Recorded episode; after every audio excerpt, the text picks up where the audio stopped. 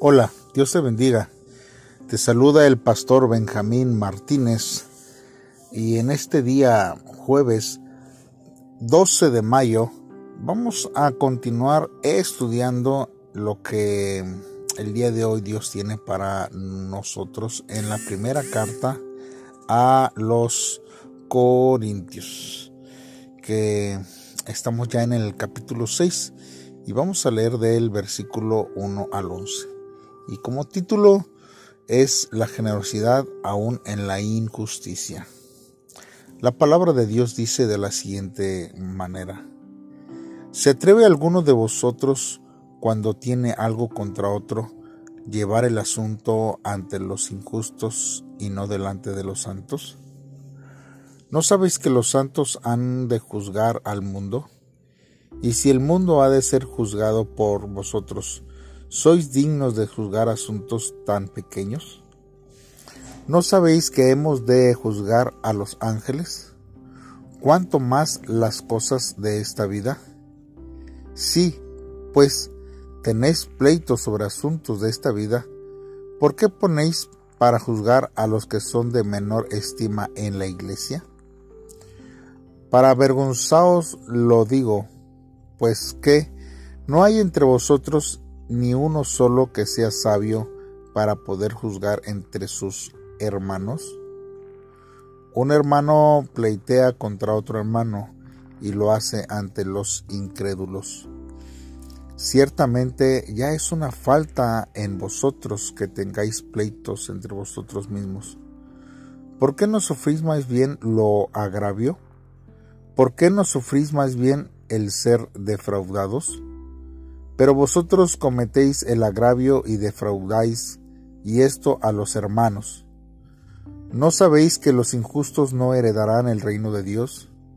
No os engañéis, ni los fornicarios, ni los idólatras, ni los adúlteros, ni los afeminados homosexuales, ni los ladrones, ni los ávaros, ni los borrachos, ni los maldicientes, ni los estafadores heredarán el reino de Dios. Y estos eran algunos de vosotros. Pero ya habéis sido lavados, ya habéis sido santificados, ya habéis sido justificados en el nombre del Señor Jesús y por el Espíritu de nuestro Dios. Bien hermanos, pues entonces vamos a entrar a la meditación de la palabra de Dios de estos versos que acabamos de, de ver. Primero, hermanos, vemos que aquí, hermanos, algunos hermanos de Corinto, hermanos, habían llevado a juicio problemas con otros miembros. Por lo que el apóstol Pablo, hermanos, dice asuntos tan pequeños. Y es posible que haya sido por temas muy triviales.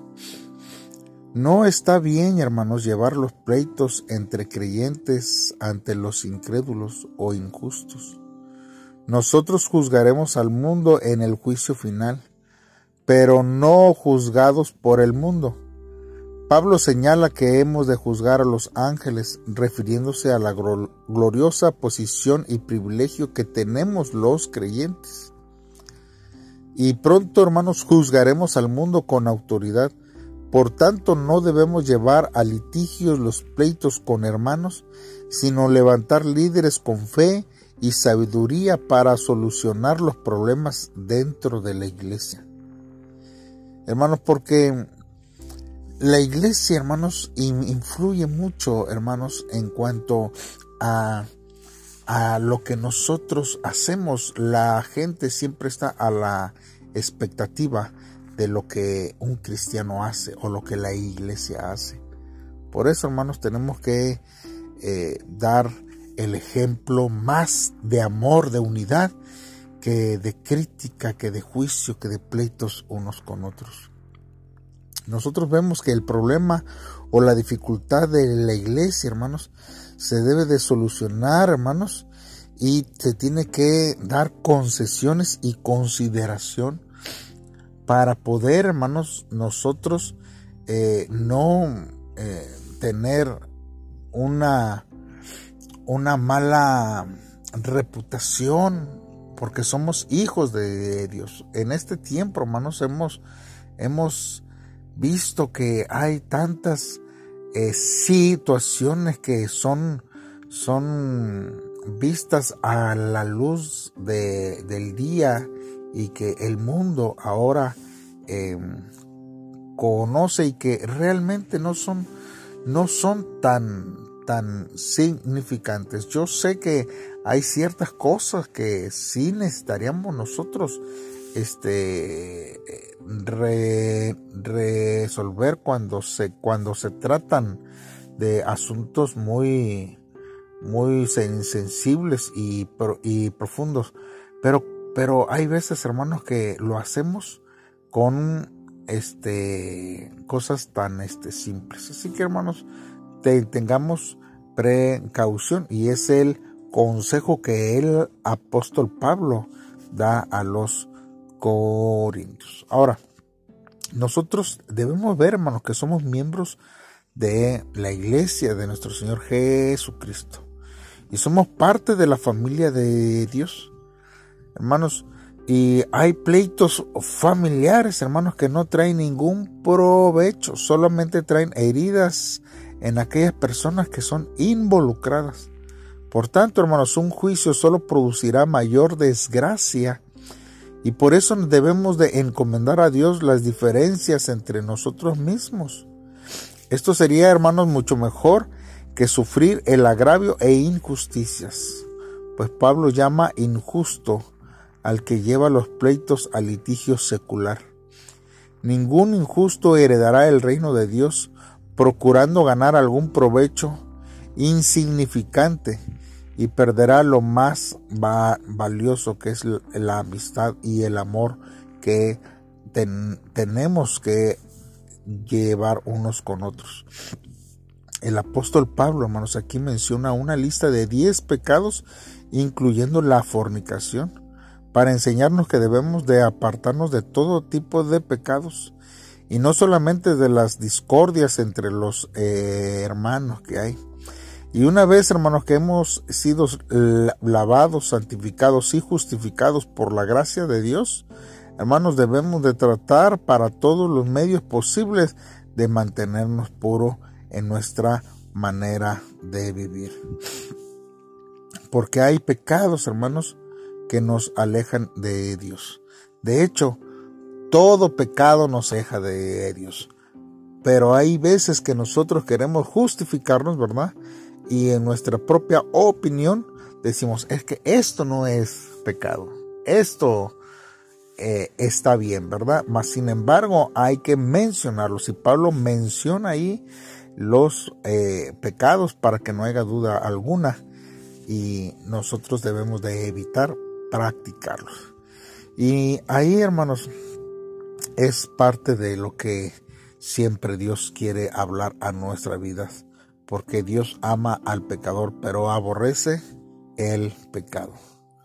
Mire, eh, nosotros eh, vemos que ah, Dios siempre habla de diferentes formas y, quiero que usted oiga esta historia que un eh, hermano habla y que dice que un día se enfadó mientras predicaba en una iglesia eh, que tenía en su, mayoría eran miembros inmigrantes porque ellos no entendían cuáles eran las razones que estaban llevando a la segunda generación de fieles a estar a punto de dejar la congregación.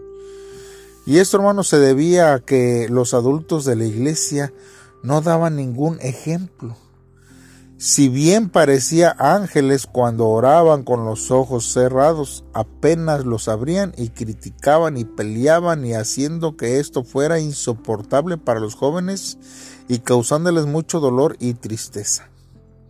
Sin embargo, hermanos, esto no solo sucede en las iglesias de inmigrantes. Si la iglesia a la que pertenecemos no emana el aroma de la fe en los jóvenes que son la siguiente generación, no estamos llevando adelante una vida de fe correcta. Cuando los niños y los jóvenes vean a los pastores y a los mayores, deben tener la convicción de que Dios vive porque puedo sentir el perfume de Cristo en aquel hombre o en aquel anciano. Lamentablemente dice este hermano que hoy en día la iglesia está fracasando en esto. Mientras que las demás iglesias suspiran por ella, así como Pablo, quien había recibido la influencia de Cristo, le exigía a los fieles de Corintio que lo imitaran.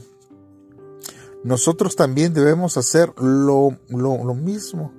Por lo tanto, este hermano desea que podamos ser embajadores espirituales como Pablo y que nuestra buena influencia y el poder de la vida de Cristo fluyan hacia la siguiente generación.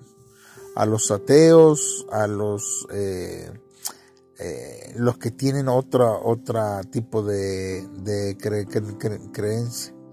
Nosotros eh, necesitamos llevar e impactar las nuevas generaciones y darles el ejemplo de lo que Dios espera de una iglesia eh, e, ejemplar.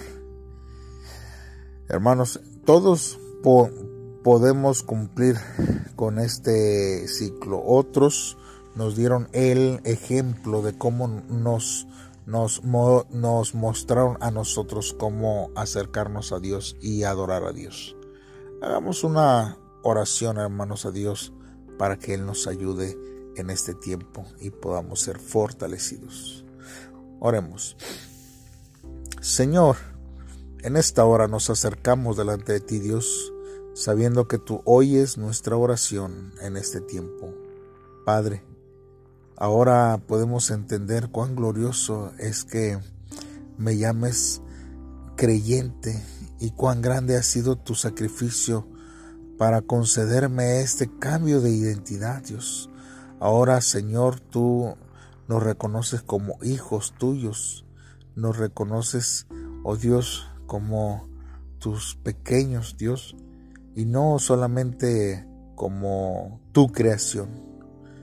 Dios, Aumenta, Señor, nuestro amor por ti cada día, a fin de que esta nueva identidad que ahora he decidido llevar, Señor, no sea con contaminada por las ganancias injustas o por el egoísmo que tanto hay en este mundo y que quieren con, contagiarme, oh Dios, en este tiempo. Ayúdame, Señor, porque yo deseo vivir en santidad y ser digno de recibir tu reino como heredad. Dios, por favor, eh, socorre, Señor, nuestra vida y danos la fortaleza y la sabiduría para hacerlo de la manera que tú, Señor, quieres que yo lleve mi vida. Gracias. En el nombre de Cristo Jesús te lo pedimos, Dios. Amén. Dios te bendiga y nos estamos eh, oyendo el día de mañana en un devocional más. Compártelo con familiares y amigos y espero que sea de bendición para tu vida. Nos vemos. Bendiciones.